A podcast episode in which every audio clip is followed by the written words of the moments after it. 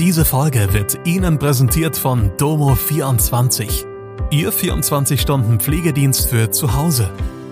Heute noch die Unterstützung finden, die Ihre Liebsten im Pflegealltag benötigen. Besuchen Sie uns gleich unter www.domo24h.de. Hallo, das sind die Nachrichten von Montag aus Mannheim und der Region.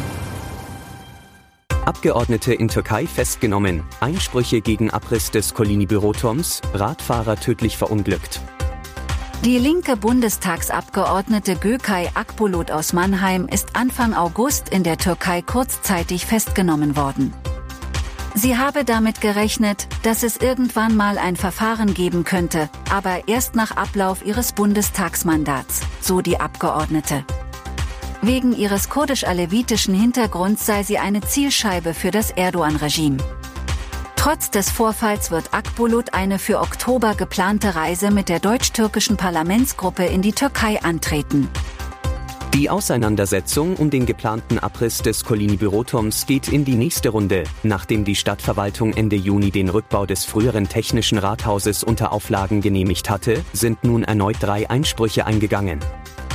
Das teilte eine Sprecherin des Baudezernats nach Ablauf der Einspruchsfrist mit. Die Stadtverwaltung muss die neuen Widersprüche jetzt prüfen. Eine aufschiebende Wirkung haben diese jedoch nicht. Bei einem schweren Unfall zwischen Heddesheim und Muckensturm ist ein Fahrradfahrer am Sonntagnachmittag tödlich verletzt worden. Ein Auto rammte den 83 Jahre alten Radfahrer. Der wurde dabei so schwer verletzt, dass er starb. Der Fahrer des Wagens floh nach dem Unfall. Die Polizei fand zwar das Unfallauto noch am Sonntag. Noch ist aber unklar, wer den Wagen fuhr. Übrigens, wir würden uns freuen, wenn ihr an unserer Umfrage auf Spotify teilnehmt und uns Feedback zu Mannheim Kompakt gebt. Das war Mannheim Kompakt.